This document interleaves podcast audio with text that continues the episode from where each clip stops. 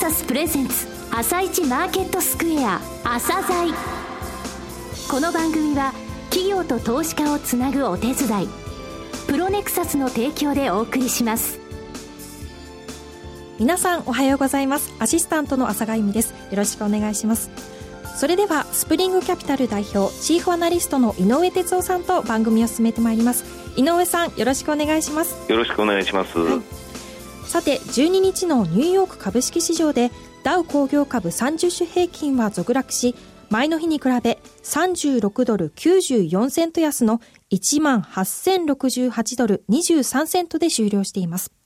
また、ナスダック総合指数も続落、17.384ポイント安の4976.189で終了しています。ドイツなどヨーロッパ国債利回り上昇につれてアメリカ長期金利が早朝に急上昇しました。金利上昇がアメリカの景気を冷やすとの警戒感がやや強まり、株式への売りが優勢となりました。ダウ平均の下げ幅は一時180ドルに達し、また日中幅195ドルとボラティリティの大きな一日となりました。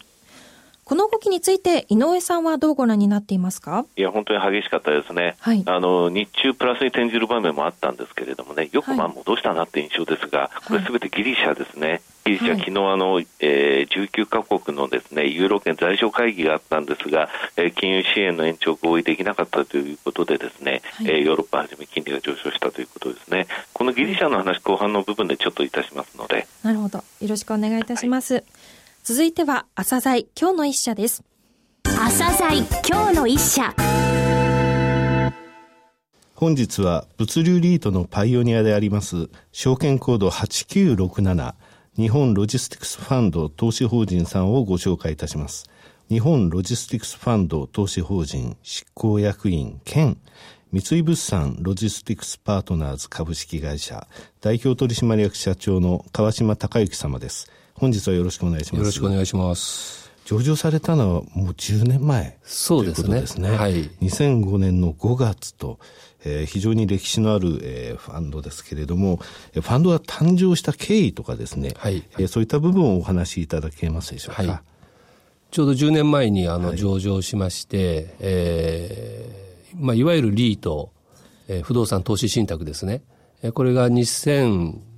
年の冬にですね、はいえー、続々あのオフィスビルを中心に、ね、出てきたんですがまだ当時物流施設を対象にしたリートはなくてで私どもが、まあ、スポンサーあ、ままあ、スポンサーって言ったらいわゆる親会社みたいなもんなんですが、はい、三井物産当然物流ものの売り買いを含めて物流をやってきたその知見を生かして、はい、じゃあ日本で第1号の物流施設特化型のリートをやろうと言って初めて、えー、10年前に上場したと、こういう経緯がございます。商社さんの中でですね、はい、えー、こういった部分に一番初めに宣伝をつけたといいますか、はい、えー、やっぱり三井物産さんだなと。あありがとうございます。ね、はい、えー、リスクとかそういうものを恐れずに、まずはやってみようっていうところがありますのでね、はい、カラーとしましてですね。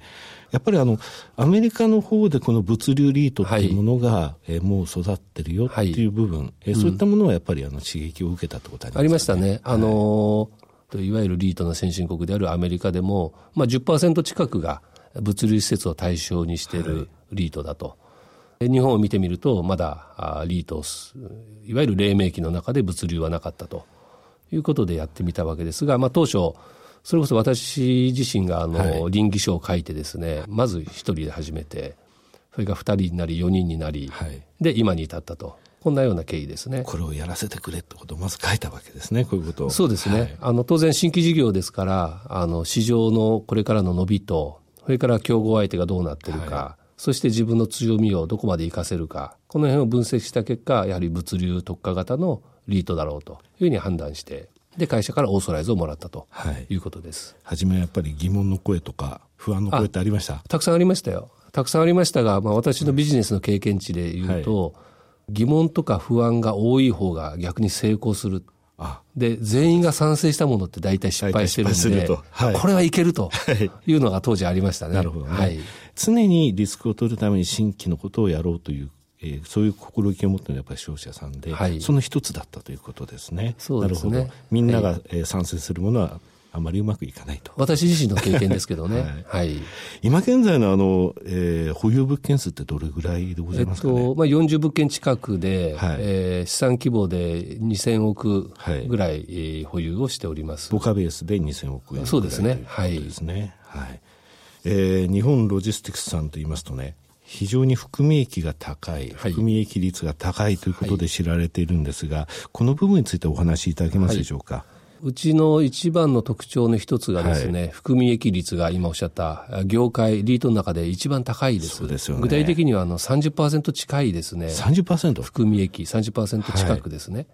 はい、平均はこれ4.6%という数字を持ってるんですが。含み益というのは当然、買った不動産の、まあ、母価、投資額と現在の時価、はい、価格のその差ですね。で、含み益が多いっていうことは、買った値段よりも高くなってると。あるいは買ったものを高い価値に変えてきたと。なるほど。あるいは当時、人より安く買ってきたと。安くまあ、こういうことも含めて、えー、業界の中で圧倒的に含み益率が高い。なるほど。高値をしなかったという高値買いはしないですね。はい、もうここは特徴で、はい、みんなが買いに行くときは買いに行かない。はい、みんながいわゆる買えない、はい、あるいは買わない、こういうときに買いに行くと。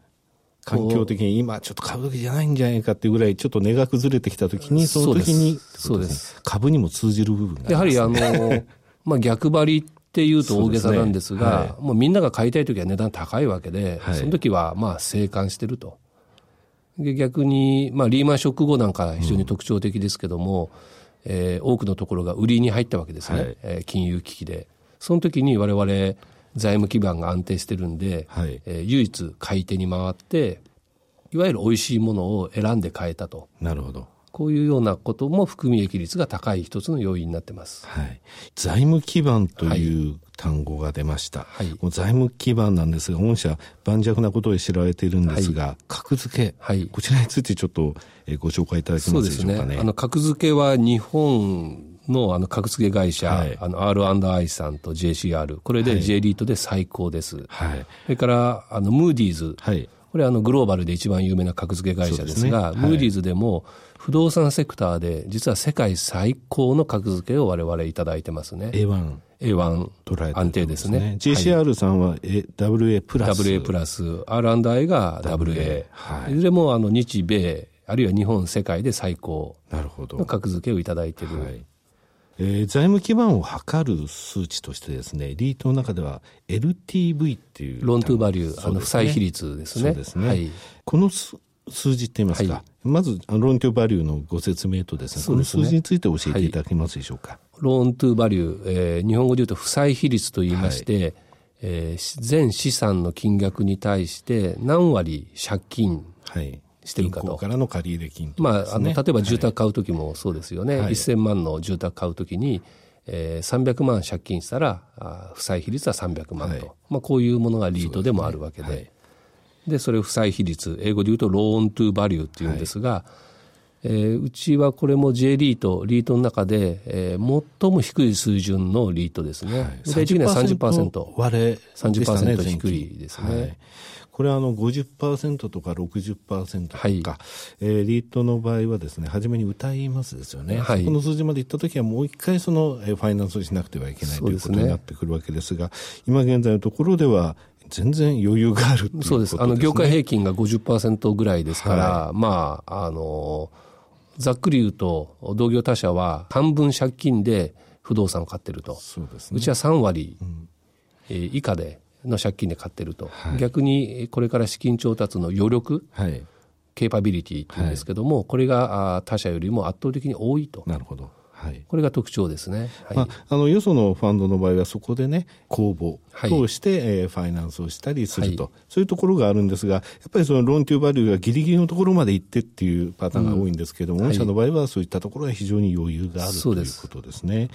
バリューを高めるっていうお話がありました。これはあの老朽化した物件などを自分たちで再開発する、ね、再開発するっていう、これがですね。これもおっしゃる通り一つ特徴で、はい、これも J リートの中で唯一我々だけなんですが、なるほど。あの、持ってる不動産を全面的に再開発、一度壊して、はい。えー、さら地に、さら地にして、はい、例えば1階建て平屋を4階建てにすると。はい。当然収入が4倍、5倍に増えますねと。なるほど。いうことをやってる、J リートでやってる唯一の銘柄が我々ですね。これによって不動産、持ってる不動産の価値を高めると。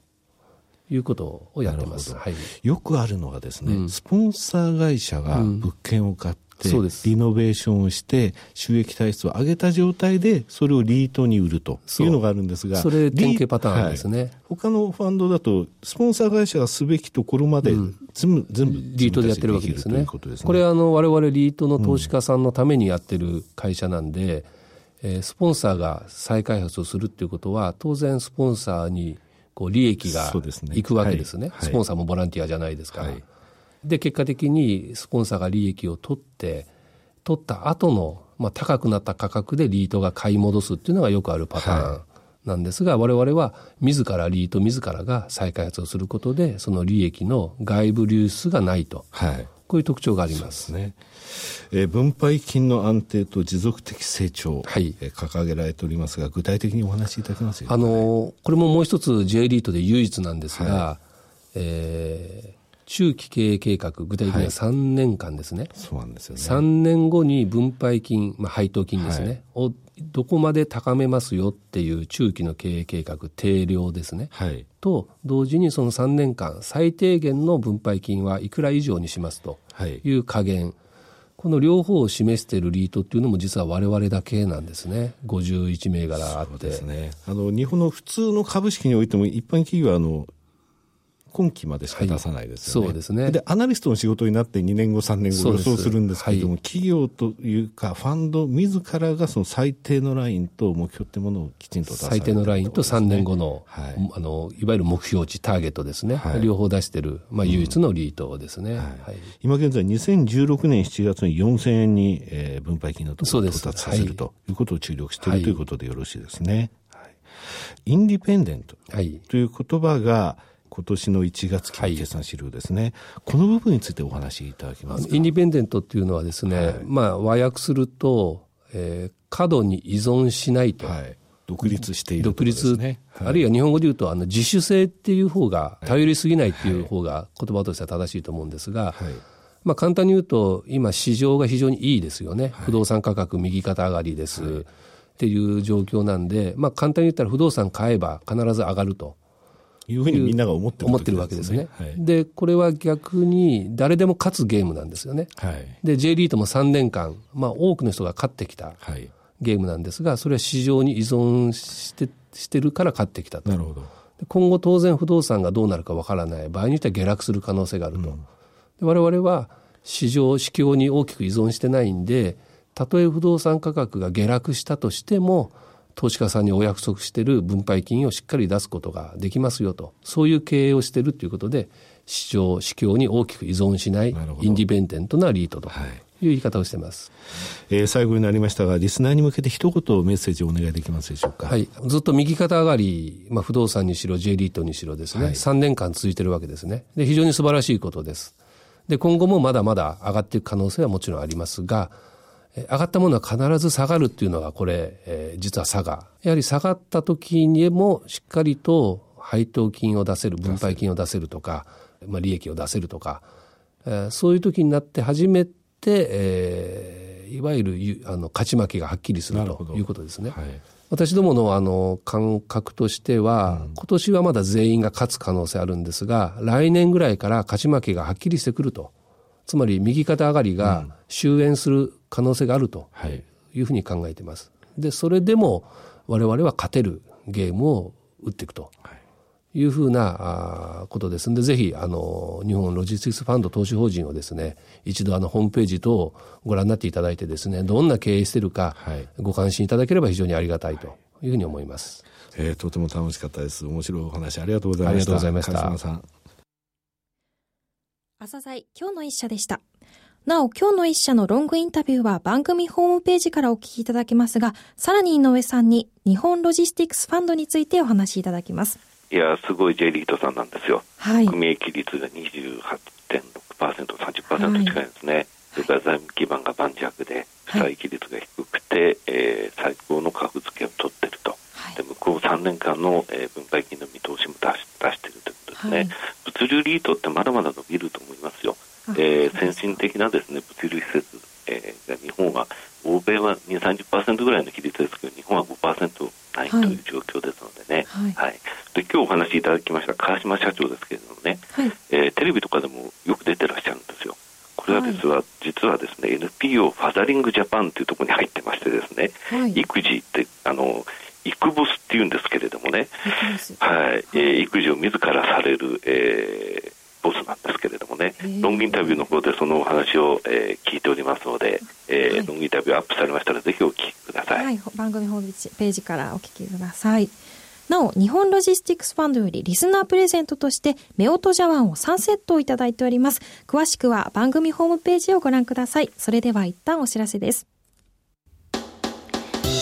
企業ディスクロージャー IR 実務支援の専門会社プロネクサス上場企業のおよそ6割2200社をクライアントに持つ。これはアジア証券印刷の時代から信頼と実績を積み重ねてきたからこそ。さらにプロネクサスが目指すのは企業と投資家をつなぎ日本の株式市場を活性化させることです。プロネクサス私たちは個人投資家の皆さんを応援します。井上哲夫今日のストラテジー。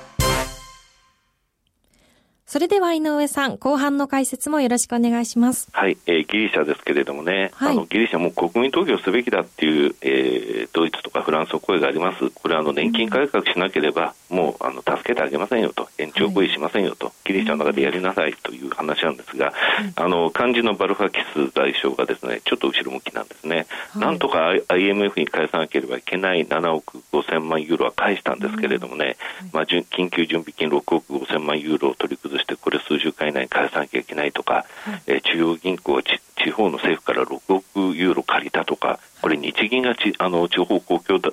あのから借りるようなものですからね、地方自治体からとんでもない話なんですけどもね、まあ、どちらにせよデフォルト、えー、またはユーロ圏離脱とかいう話は数週間のうちに決着すると思うんですよね、えー、白黒がつくとは思うんですが、一時的な混乱はあるかもしれませんけれどもね、あの気をつけていただきたいのは、えー、今回は連鎖のない混乱だということなんですね、えー、大きなところでは10月の、えー、米国の債務上限問題、えー、引き上げの話ですね、えー、それまでのところまではおしめを拾いましょうというスタンスについては一応、えー、変更はありません、はい、えー、そういう状況です。わかりました。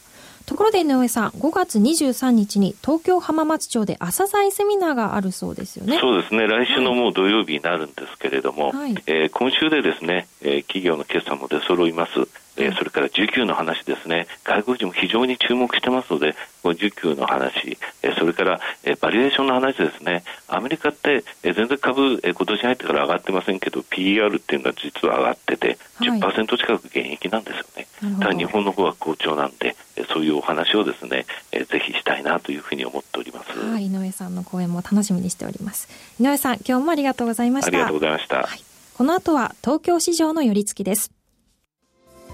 朝鮮この番組は企業と投資家をつなぐお手伝いプロネクサスの提供でお送りしました。